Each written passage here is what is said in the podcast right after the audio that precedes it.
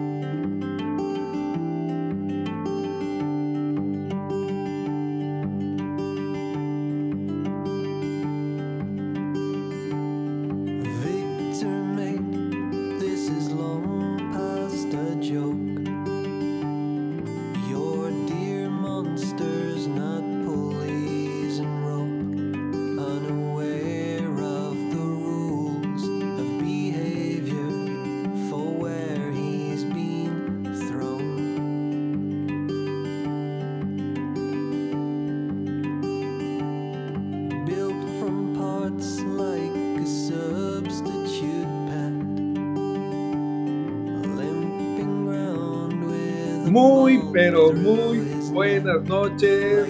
Sean todos bienvenidos a una emisión más del Café Positivo. Hoy estamos con un invitado especial que está ya aquí en nuestra sala, el doctor Javier Abad, que va a estar con nosotros recorriendo este viaje a través de este complicado y desafiante mundo del amor, sexo, sudor y lágrimas.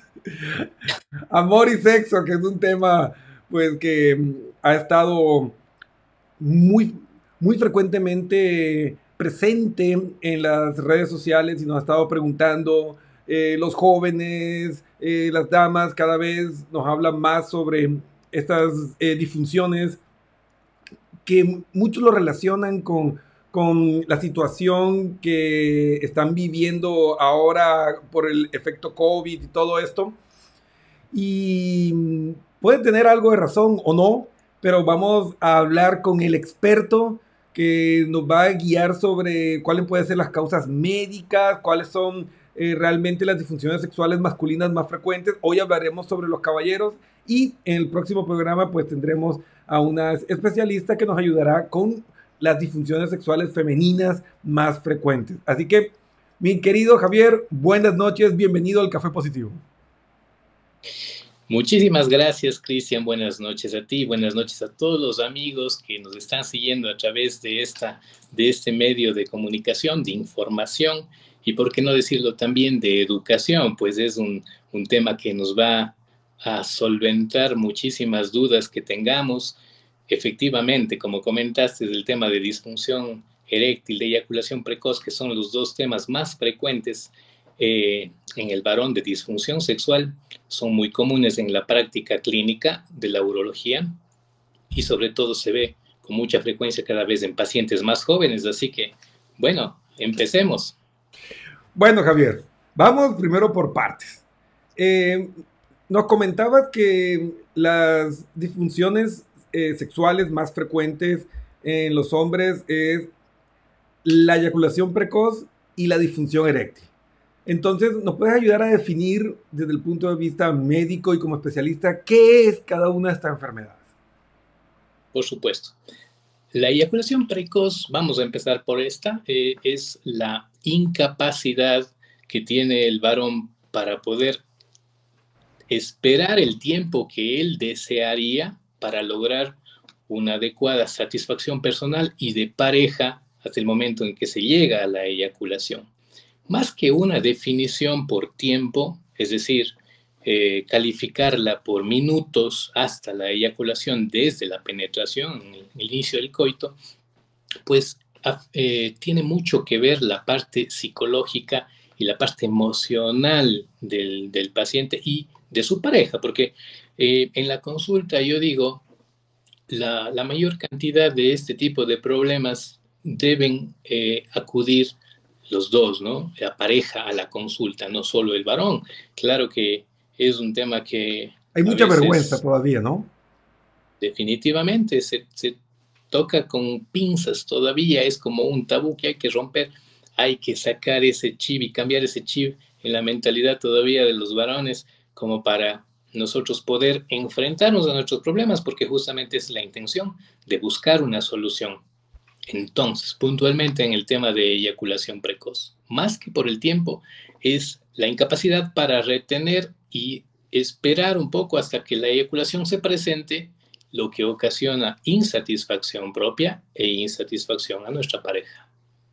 Mi estimado Javier, eh, tengo un caso de los que estuvieron en redes sociales que te lo comento obviamente en anónimo simplemente para que sea ilustrativo y pueda ayudarle también a muchos de nuestros eh, televidentes a nivel internacional. Te cuento que estamos con eh, sintonía confirmada desde México, desde Perú, Argentina y Estados Unidos.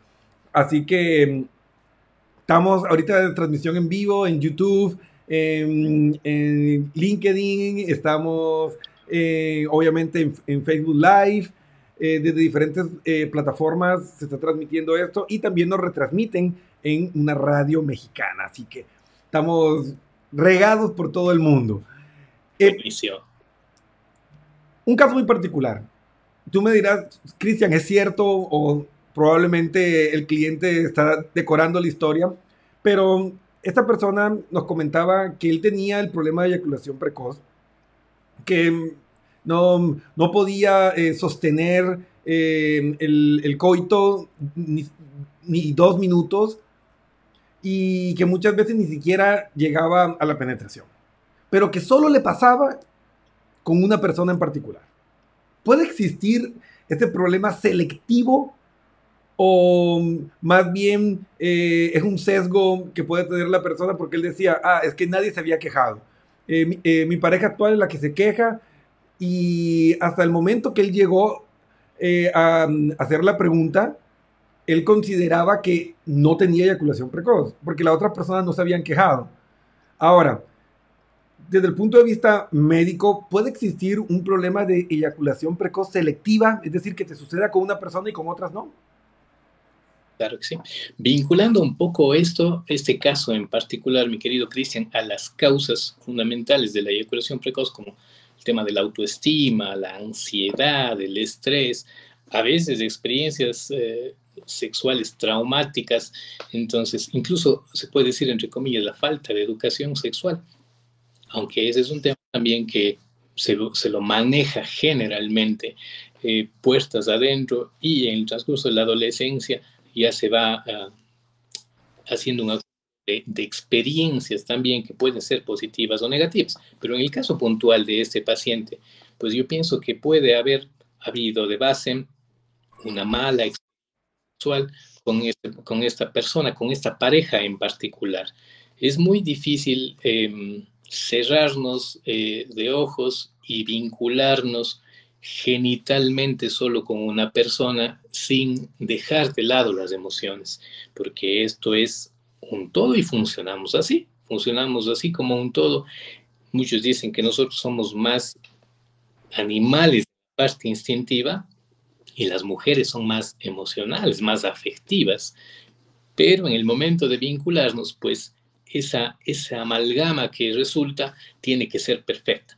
Ahora, si está ocurriendo algo muy puntual que sí he visto, que sí he tenido casos y no es infrecuente, pues hay que analizar la parte psicológica que está sucediendo en, los dos, no en él en particular, sino en los dos, porque el componente es el que está fallando, el componente de, la unión de pareja. Qué interesante eh, la forma en que estructuraste el mensaje el componente. O sea, definitivamente cuando hablamos de sexualidad humana, estamos hablando de una relación de pareja donde debería estar estabilizado ese equilibrio de poder, ¿no? Porque eh, desde el punto de vista de la psicología, que es mi área de experticia, eh, también se ve mucho este estrés por rendimiento que yo creo que eh, viene programado en nosotros desde muy temprano. O sea, distorsionado también de cierta forma por el abuso del porno en la adolescencia, que eran actos sexuales que duraban horas y, y, muchos se, se, quedaron con la idea y, y los lleva a, conductas prácticamente tóxicas. Te cuento otra historia que me llegó a redes sociales. Un adulto joven, estamos hablando de 30 años aproximadamente, y él, para estar con su pareja, siempre tomaba Viagra. Porque él necesitaba durar dos, tres horas para mm, sentirse bien. Y de hecho, van a consulta no él, sino su pareja, porque ella, con encuentros tan largos, pues obviamente ya tenía resequedad y le lastimaba. Y él sentía orgullo y decía, no, es que la dejé que por poco no podía ni caminar, entonces soy el machazo. Entonces, eh, aquí vemos estas distorsiones y, vemos pues también que no sé cómo se podría clasificar, sería, no sé, abuso de sustancias, pero no sé si tú habrás visto un caso como este, o qué podrías decir, o cuáles son los peligros, porque puede haber eh, caballeros que están utilizando esta técnica y siempre estar tomando el Viagra porque creen que la mejor sexualidad es la que dura horas. ¿Hay algún alguna medida, que alguna investigación que haya mostrado más o menos cuáles son los rangos en los que hay más deleite y placer entre dos parejas? ¿O es algo muy intuitivo e individual? Coméntanos, Javier. Definitivamente para todo está la ciencia y eso ya se ha establecido. Se dice que en promedio una actividad sexual regular tiene que durar entre 8 y 10 minutos, porque la mujer no necesariamente se vincula con el tiempo de duración del coito como para tener satisfacción.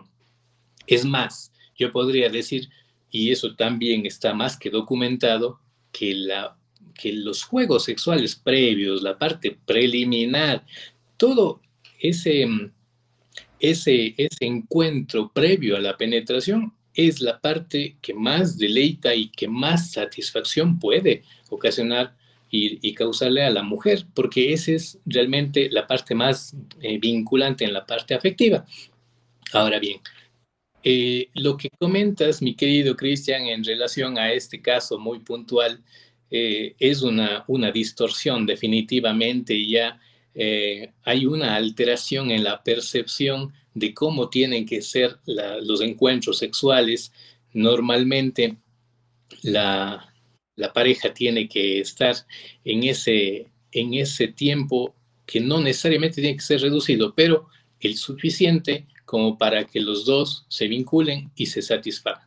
Ahora, relaciones sexuales muy cortas, los extremos, muy extendidas y extenuantes, por así decirlo, no son para nada satisfactorias. Entonces, eso es un, alteración del comportamiento, a lo mejor una mala interpretación de la sexualidad ocasionada por justamente lo que comentaste de, la idea de los actores pornográficos en las películas, en donde definitivamente uno puede tener eh, tres, encuentros sexuales y el, otro caballero de la película ni termina.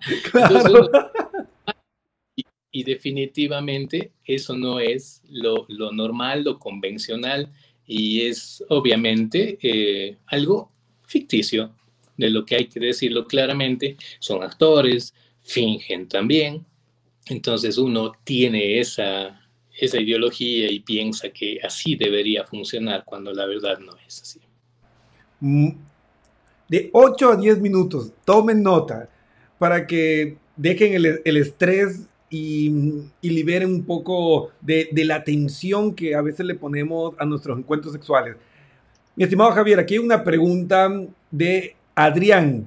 Nos pregunta si son 8 a 10 minutos de penetración o contando el juego previo. O, es juego previo y 8 minutos ya de coito, coito, o sea, ya penetración como tal.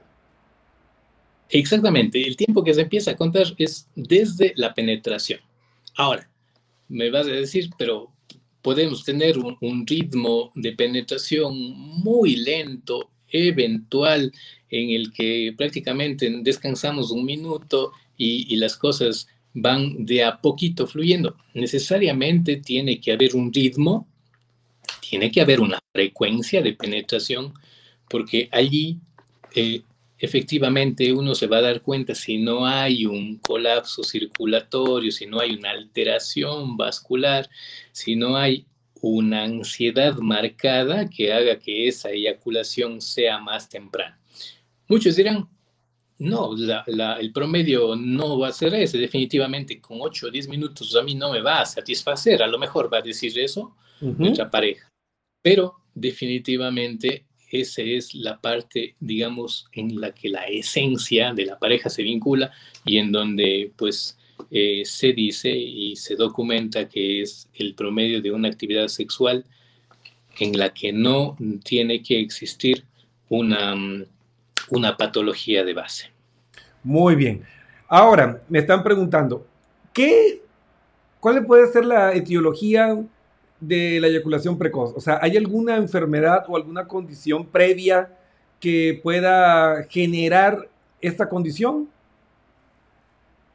Por lo general, son temas psicológicos, como mencionábamos, el tema de ansiedad, de estrés, situaciones traumáticas en, sus primeros encuentros sexuales, em, eh, actividad sexual eh, no tan frecuente. Esto es un tema que se ve eh, muy, muy frecuentemente por temas laborales, justamente en esta Ahora de la pandemia. También, ¿no? o pues, pues afuera, pero bueno, es otro tema. Ahora, el, el, el, tema de la actividad sexual infrecuente. Hay parejas que, eh, personas que trabajan, por ejemplo, te digo, 22 eh, días y salen 7 días libres a, a, su, a su hogar, ¿no? Y ahí tienen y aprovechan para poder tener este vínculo nuevamente con su esposa, con su pareja. Entonces, en cierto punto, el tener una eyaculación rápida en aquellos pacientes que están con una actividad sexual por semana, una cada 15, peor aún, una por mes, eso es un poquito esperado. Claro que si causa insatisfacción hay que tratarlo, pero yo digo, y si tienen un segundo encuentro sexual, la posibilidad de tener una segunda relación en el mismo momento, una continuación de otra, ¿cómo le va? Dice, no, ahí claro, ahí va mucho mejor, ahí mejora, claro, porque ya hay una desensibilización del pene, los genitales como que se acostumbran ya al encuentro sexual y esa carga de ansiedad baja, baja eh, de forma importante, sobre todo en el varón. Mm, interesante. O sea, en el caso de la eyaculación precoz, es más una cuestión psicológica. Y generalmente es psicológica, ¿no? Hay otros trastornos también como la hipersensibilidad, ¿no? Hay, hay pacientes que tienen una sensibilidad extrema en genitales, no llegan a la penetración incluso y tienen su eyaculación, y ahí, claro, dependiendo de esa situación o, de otro tipo de, causas que lo originen, pues tiene que enfocarse el tratamiento muy individualizado, pero el aporte de la, del profesional de psicología es fundamental en esta entidad. Muy bien. Yo creo que nos quedó bastante claro la cuestión de la eyaculación precoz. Para nuestro amigo que nos indicaba de los dos, tres minutos, pues está medio lejos del rango y yo creo que es bueno eh, visitar un profesional, dependiendo de donde estés ubicado. Eh, yo creo que, eh, no sé, Javier, si estás haciendo asesoría online. actualmente no, pero, pero siempre es una, una, una arma que podemos usarla, que podemos sacarle provecho a, a, la ayuda de, diferentes tipos, así que puede ser muy bienvenido. me, refiero porque hay muchas personas que nos están viendo de otros países y están preguntando y pues eh, la asesoría puede ser muy buena porque a veces eh, asusta mucho, ¿no? La mayoría de las personas que llegan al consultorio eh, a trabajar la parte de psicoterapia de pareja normalmente siempre tienen una disfunción sexual ahí enmarañada dentro de los conflictos de la relación. Entonces, eh, hay mucha vergüenza y mucho miedo de reconocer que puedo tener un problema o, una condición. Entonces siempre lo, lo, maquillamos un poco. Y vamos a llegar ahora y vamos a hablar sobre una de las que más golpea el ego y la autoestima y es la disfunción sexual. ¿Qué es la disfunción sexual y cuál podría ser el origen de esta mm, eh, patología de la sexualidad masculina. Perfecto. La segunda causa con, que más frecuentemente afecta en el tema de, rendimiento, de insatisfacción sexual, es justamente la disfunción eréctil.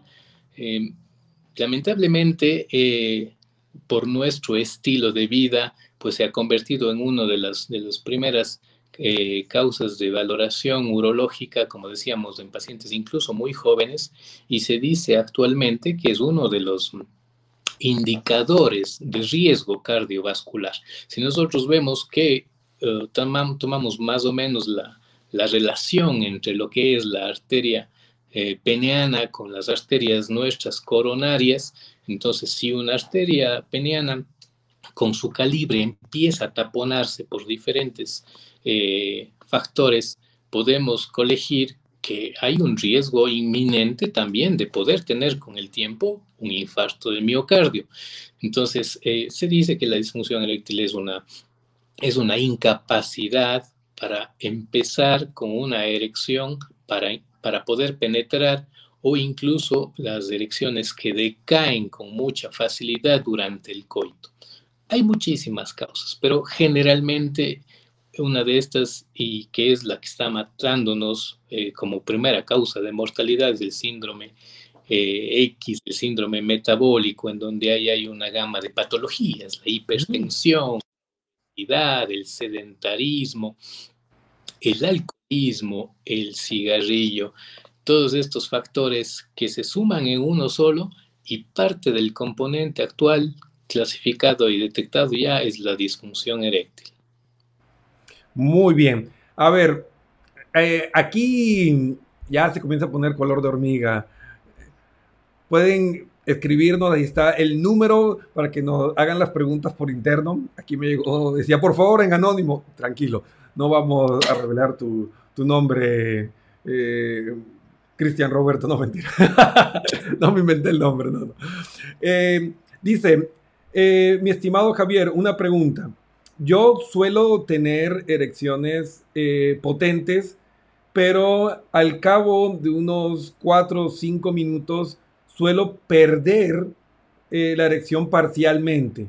Yo le atribuía esto a que me distraía o a veces tenía mucho diálogo en mi cabeza, pero ahora me preocupo de que podría ser algo más. ¿Es esto normal o debería visitar un urólogo? Importantísimo los datos que nos menciona el, amigo, pero sobre todo hay que vincularle con la edad que él tiene, si tiene patologías de base, si toma medicación para alguna enfermedad. Y nosotros, por lo general los hombres, estamos con, con una idea que se nos cruza por la mente, nos desconectamos muy fácilmente y eso puede ser también una de las causas que entiendo está ocurriendo a nuestro amigo. Pero sí, tiene que haber una valoración importante, minuciosa, eh, determinar y descartar que no haya de base un problema vascular, ¿sí? Porque cuando uno de los, de los, de los signos y síntomas también más frecuentes es que después de la eyaculación hay una detumescencia muy rápida, es decir, el pene pierde su, su se, vuelve flácido, pierde su erección muy rápidamente. Ese sí es un signo también de, disfunción eréctil, ¿no? Si todavía tiene una erección que de a poco y lentamente va disminuyendo, eso es lo normal y lo habitual. Pero bueno, hay muchas otras causas y factores, dependiendo obviamente de la edad, hay causas hormonales, la diabetes es otro de los factores, enfermedades neurológicas que hay que valorar e individualizar en cada uno de nuestros pacientes. Colesterol, triglicéridos. Definitivamente. Todo el colesterol em, forma placas en el interior de las arterias que hace que el aporte de sangre a la arteria peniana cada vez sea menor. Entonces, en ese sentido, el tratamiento de base no es la medicación para mejorar la erección en sí, de estos medicamentos como el famoso eh, sildenafil o el Viagra, que fue, un, fue el primero que salió, que actualmente hay muchos otros y con menos efectos secundarios, sino más bien el control de la enfermedad de base, mantener cifras de colesterol bajas, los hábitos nutricionales que tienen que cambiar, el estilo de vida en sí y sobre todo eh, buscar alternativas a nuestro nuestro ritmo de vida, ¿no? Actividades alternativas como la música, el deporte, la lectura, la escritura, que nos, eh, nos mantengan con el estado de ánimo que hoy por hoy, en un momento en el que la situación sanitaria a nivel mundial es muy crítica, nos tienen que mantener con una buena con unas buenas defensas para afrontar no solo esta, sino todas las enfermedades en general. Entonces, eh, en el caso de la eh, disfunción eréctil, hay factores que pueden ir desde eh, la obesidad, colesterol, triglicéridos, problemas circulatorios. Definitivamente, ahí está también los problemas neurológicos, alteraciones incluso oncológicas de la próstata, el cáncer de próstata, el temido cáncer de próstata en los varones, el alcoholismo, situaciones que, que, actualmente se ven y que aparentemente se han acentuado ¿no? con las crisis del confinamiento también. Aquí nos comentó, 39 años tiene nuestro eh, amigo que nos está consultando joven, realmente joven para tener ya algún problema circulatorio. Hay que descartar que no, no hay algún problema emocional de base, pero no necesariamente tenemos que estar concentrados. Si hay una, una pequeña desconcentración, no tiene por qué perderse la erección muy fácilmente. Es como para estudiarlo, como para investigarlo un poquito más muy joven para que haya también una causa hormonal de hipogonadismo o de baja de testosterona que también esté ocasionando esto. ¿Cuándo, siempre... ¿A qué edad puede aparecer un bajón de testosterona? Bueno, eh, nosotros tenemos eh, la andropausia que es similar a la menopausia de mujeres y que eso se traduce justamente con pérdida del deseo sexual, erecciones de mala calidad, eyaculación precoz, como síntomas de la esfera sexual, pero ahí están los otros que también son importantes. Pérdida del ánimo, tendencia al llanto, a la depresión, baja autoestima, pérdida de fuerza, incluso riesgos también de fracturas, porque la testosterona es una hormona que ayuda también en la parte de la, mantener la osificación. Entonces, esta curva de descenso hormonal empieza a partir de los 55 años, no necesariamente es la regla, pero ya cuando uno, uno investiga e indaga un poco más en cada paciente, pues necesariamente hay que pedir una dosificación de hormonas en sangre. Muy interesante. Aquí tengo otra pregunta y es increíble, ¿no? Lo que hablábamos sobre que es un tema tabú. Eh, normalmente suelen hacer las preguntas eh, en el chat del, del live y están preguntando ahora por interno en WhatsApp, pero ok, no hay problema, pero es el punto de ese miedo, de ese miedo que tenemos, realmente la, la, masculinidad es bien frágil, ¿no? Porque nos da miedo eh, reconocer que podemos tener algún problema o alguna disfunción y a veces preferimos aislarnos y alejarnos que pedir ayuda. Porque sentimos que si pedimos ayuda vamos a ser menos hombres, no, no sé. Y yo creo que todos alguna vez hemos disparado salvas, todos alguna vez. Entonces, no, no, es cuestión de que yo nunca he fallado, no. Eh, eh, es cuestión de, de, darnos cuenta que somos seres humanos y tenemos altos y bajos. Tengo una pregunta interesante. Dice, eh, mi estimado Javier, con un poco de vergüenza comunico esto, por suerte es anónimo. con la cuestión del confinamiento, eh, he aumentado mucho la frecuencia de el autoerotismo, la masturbación, para los que no están familiarizados con, con, estos temas. Y siento que cuando estoy con mi pareja, ella está en otra ciudad, y cuando nos vemos, normalmente yo ya he tenido eh, eyaculaciones por, por autoerotismo y me cuesta conseguir una buena erección con mi pareja. Yo tengo 45 años y pues no sé si exista un problema por el abuso en la masturbación que esté afectando eh, mi ritmo sexual con mi pareja. el experto eres tú, pero hay una cuestión del tiempo de refracción, ¿no? Que con la edad va aumentando, o sea, no es lo mismo a los 15 años que literalmente terminabas uno y y por poco veías, veías los famosos catálogos de tu mamá y, otra vez ya estaba la, bandera en asta, ¿no? E, e, e, es, distinto los tiempos, ¿no? No sé si podría ir por ahí, pero bueno, te, te, dejo eh, responder que tú eres el experto, ¿no? Sí, sí, en el caso de, de nuestro amigo, pues definitivamente el abuso de la masturbación, el exceso de la sobreestimulación, ayuda en un momento en el que uno puede tener problemas de eyaculación precoz para desensibilizar el pene. Es decir, una recomendación suele ser tener una masturbación en el día o en la tarde cuando, mm, cuando él tiene programado un encuentro sexual en la noche con su pareja y tiene problemas de eyaculación precoz, eso le va a ayudar. Mm, definitivamente.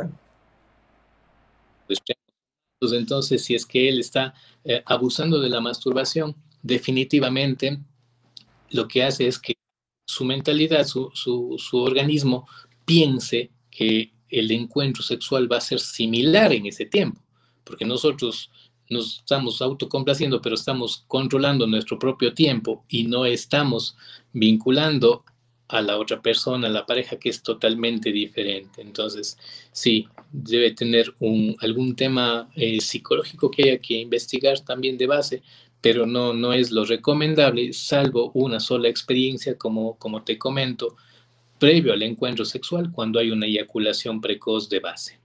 Y en el caso, por ejemplo, que no hay un, un, problema de eyaculación precoz, lo recomendable sería, si sabes que vas a tener encuentros sexuales con tu pareja, sería pues abstenerte y debería funcionar mejor Seguramente, seguramente. Tiene que, tiene que evitar, ¿no? Sobre todo si tiene alguna periodicidad en el encuentro sexual con su pareja, entonces es mejor esperar al encuentro con, ella y evitar eh, la masturbación, ¿no? Si tiene un exceso, una hipersexualidad, un trastorno también de, un deseo aumentado, eso también hay que investigar, porque puede ser esa la causa también, ¿no? Mm. Interesante, interesante. Realmente es un tema que podríamos durar días hablando sobre la sexualidad humana. Mi estimado Javier, y aquí ya nos ponemos un poco más trascendental, ya entrando en la recta final del programa. ¿Hay alguna vinculación entre el amor y la sexualidad? O sea, ¿qué, ¿qué, pasa en un hombre a nivel químico cuando tiene un orgasmo?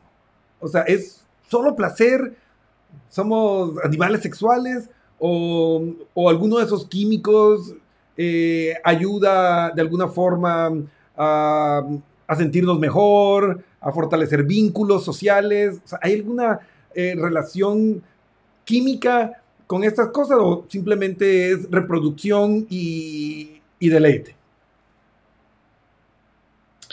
Eh, el sexo sin afecto, sin afecto puede ser una experiencia gratificante, como la que más, pero muchos aseguran que la práctica se enriquece cuando hay amor.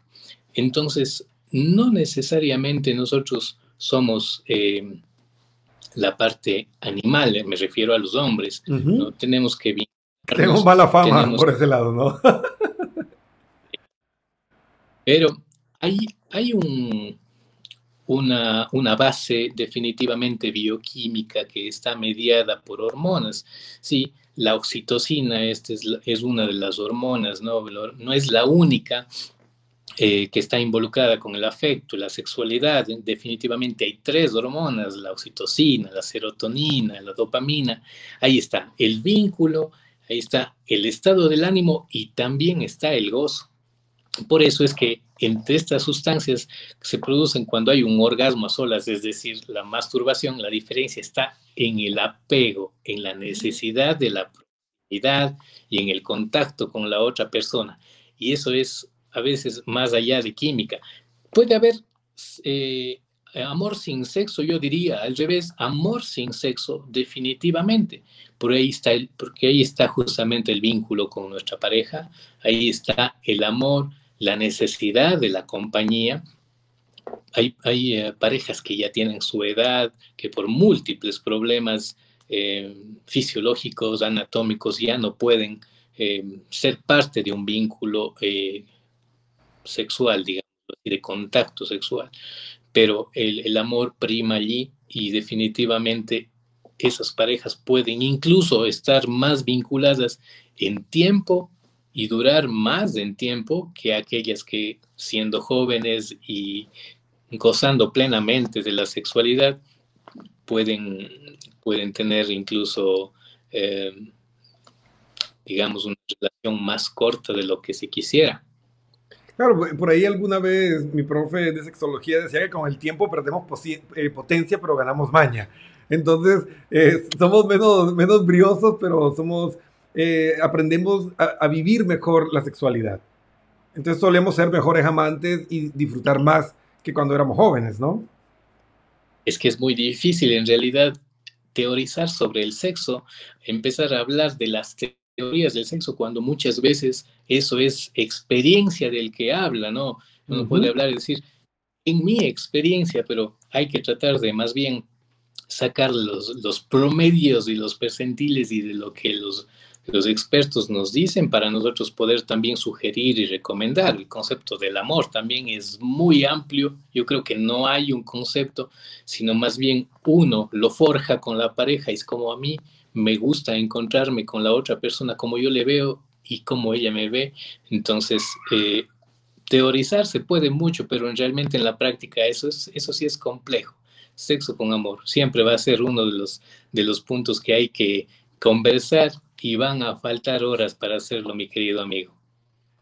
Bueno, eh, realmente ha sido una charla muy enriquecedora. Yo creo que nos ha dado luces a todos eh, sobre lo que es la sexualidad y las principales disfunciones sexuales eh, en los hombres.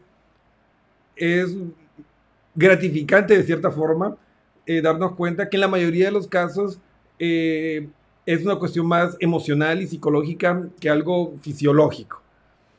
Que es importante la asesoría es decir, no huir por miedo ni, ocultarnos, sino buscar ayuda porque también un diagnóstico eh, eh, oportuno puede evitar que se degenere en algo peor. Y también está pues todos los efectos psicológicos a veces de, ese estrés por el rendimiento y, y, después estás tú con ese estrés de y ahora me pasará otra vez y a veces comienzas ahí en un reforzamiento negativo en la conducta y terminas creando literalmente una disfunción que simplemente fue un mal día, que todos tenemos un mal día en que realmente no, no funcionamos bien. Mi querido Javier, para terminar me queda una pregunta aquí y que algo hablamos pero no, no la definimos. Efectos secundarios del Viagra.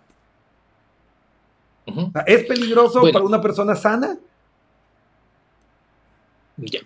Eh, es un medicamento bastante bien tolerado, inocuo. Sin embargo, se dice que no es recomendable en aquellos pacientes que toman em, nitritos, medicamentos para el corazón, que han tenido infartos recientes seis meses atrás. Es un medicamento que... Hipertensión, ¿no? De hecho, la mayoría de diabéticos hipertensos son los que mejor efecto tienen con la medicación aquellos que han tenido infartos recientes y que toman nitritos para eso, ese, eh, ese antecedente clínico, son aquellos que no deben recibir esta medicación. Y claro, hay efectos secundarios como todo medicamento. Uno de ellos, al producir una vasodilatación generalizada, es el enrojecimiento facial, el dolor de cabeza, esa sensación de taponamiento de la nariz, como que falta un poquito el aire, dolores musculares y mm, uno de los medicamentos que no, no crea dependencia, es decir, es una de las preocupaciones de, los pacientes. Si dejo de tomar, voy a necesitar más dosis, me voy a hacer dependiente para toda la vida. No, no es así. Se usa tiempos, periodos y mm, en cualquier momento y sin efectos secundarios pueden suspenderlo. Pero tampoco es como el caso de nuestro consultante inicial, no es algo que si tú no tienes realmente una disfunción o un problema, no es cuestión de tomarlo siempre sencillamente para prolongar un acto sexual que no tiene un propósito realmente más allá de la distorsión que él se había creado sobre lo que es ser un buen amante.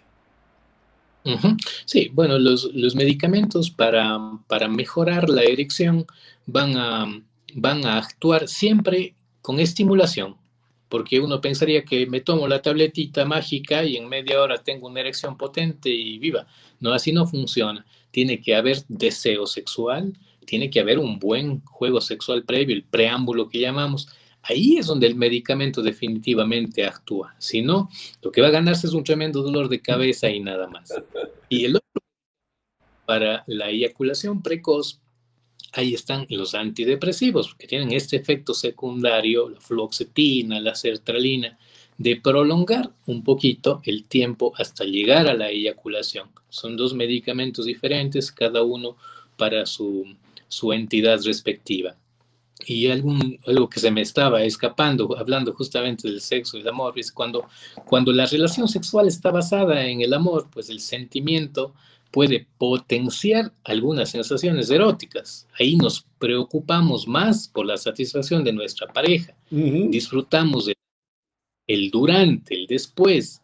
Esas son las diferencias sustanciales entre el sexo por placer y el sexo con amor. El uno es profundizar en el ser amado y el otro es vístete.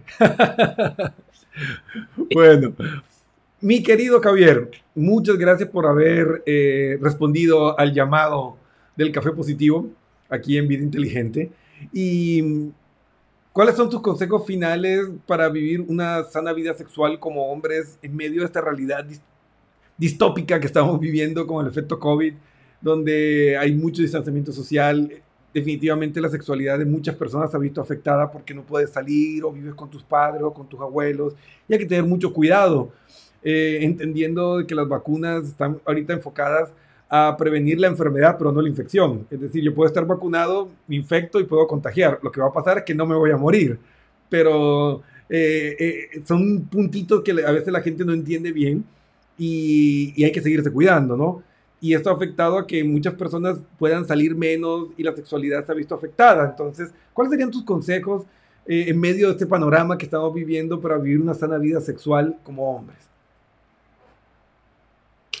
Definitivamente, esta que parecería que es una realidad que, pasará, yo creo que esta es una realidad que se quedará y a la cual tendremos que acostumbrarnos mucho tiempo. Sin embargo, los hábitos, recomendaciones tienen que ser las mismas, ¿no? Si no cambiamos nuestro estilo de vida, si no mejoramos nuestra alimentación, si no tenemos una adecuada salud mental, posiblemente vamos a ir fallando punto por punto en órganos blancos. Ya nos va a dar una buena gastritis, una buena colitis, vamos a tener problemas de ansiedad importantes, vamos a tener conflictos serios de pareja. Entonces, siempre debe primar el diálogo, la comprensión, la afinidad con nuestra pareja y en el transcurso de ese caminar de la mano con ellos, ir solventando cada una de las dificultades a tiempo, porque no hay pareja perfecta, no hay matrimonio perfecto. Así que este es un batallar, es un tira y jala en el que muchas veces tenemos que aprender a ceder para ganar. Entonces, el vínculo y, la, el objetivo común es que la pareja sobresalga. Muchas gracias. Eh, te vamos a estar invitando a futuros programas. Eh, ha habido una muy buena recepción de las personas. Juan Gárate eh, te da las gracias por los consejos. Y bueno, muchísimas gracias por estar aquí. Querido hermano, que sigas ayudando a mucha gente y pues completamente recomendado. Y yo sin vergüenza lo digo. ha, ha sido mi urólogo y muy buen profesional, un gran amigo, todo. No hay que tener miedo, no pierdes nada, no te hace menos hombre por ir de un especialista. Es el camino para vivir mejor. Eh, mi estimado Javier, ¿dónde te pueden encontrar para sacar una cita o para eh, poder eh, tener una asesoría en estos temas contigo? Con todo gusto. Yo atiendo en el Hospital del Río, en el consultorio 128 pues estoy a su entera disposición y más bien al contrario, pues muy halagado y agradecido por tu invitación, mi querido Cristian, siempre a tus órdenes y felicito nuevamente este espacio que es de, de, suma utilidad para todas las personas que están acompañándonos y que nos abre un poquito la mente y que también tiene que abrirnos el corazón, eso es fundamental. Bueno, muchísimas gracias, mi estimado Javier. Que tenga una hermosa noche. Un saludo para tu linda esposa y para esa maravillosa familia que tienes. Y pues nos estaremos viendo en próximas ocasiones. Que tenga una linda noche. Chao. Bueno, mis queridos amigos, mis queridos amigos, estamos llegando a la parte final de nuestro programa. Y pues para nosotros es un un placer, un honor poder haber compartido este espacio de crecimiento con cada uno de ustedes. Realmente no, no tengo palabras para, para agradecer a mi gran amigo haber aceptado el llamado para participar en este café positivo. Así que, amigos míos, recuerden, busquen ayuda, no tengan miedo, la sexualidad es algo normal, todos tenemos problemas en algún momento. La correcta asesoría eh, va a ser fundamental para que podamos corregir a tiempo cualquier eh, enfermedad o situación que estemos viviendo. Eh, no crean que se les dañó. como pudieron ver, la mayoría se solucionan con psicoterapia en la mayoría de los casos y pues hay que ir descartando todo. El primer paso es el, el urólogo y luego eh, remitirlo donde un profesional que te ayude en la parte de sexología o psicoterapia. Entonces, ya creo que está un poco más claro. En próximos programas veremos a un especialista hablando sobre la cuestión de la salud sexual femenina y bueno, a seguir aprendiendo y creciendo juntos. Recuerden que si necesitan apoyo o ayuda en cualquiera de estos temas, pues sin miedo, escríbanos www.pernepnlcoach.com y ahí hay una pestañita que dice chatiemos, das clic y nos cuentas eh, qué necesitas de nosotros. Tenemos psicólogos clínicos, tenemos máster en psicología, coaches profesionales, experto en conciencia plena, eh, experto en músicos, eh, musicoterapia, todo lo que necesites para convertirte en la mejor versión de ti mismo, para impulsar a tu empresa a esos niveles de excelencia que necesitas hoy, más que nunca en estos tiempos desafiantes. Así que ya no tienes excusa. Búscanos www.pernetpnlcoach.com y pues síguenos en redes sociales, comparte esto para que muchas otras personas puedan tener esta información científica de valor y juntos podamos ir creciendo como sociedad para tener una sexualidad más sana, libre de prejuicios y tabúes y juntos podamos caminar hacia el deleite y la felicidad que representa la sexualidad sana en la vida de los seres humanos. Se despiden, pues, su amigo y coach Cristian Pernet. Recuerden, la cita es martes y jueves 8 pm aquí en tu café positivo en Vida Inteligente. Nos vemos, que tengan una linda noche, que descansen.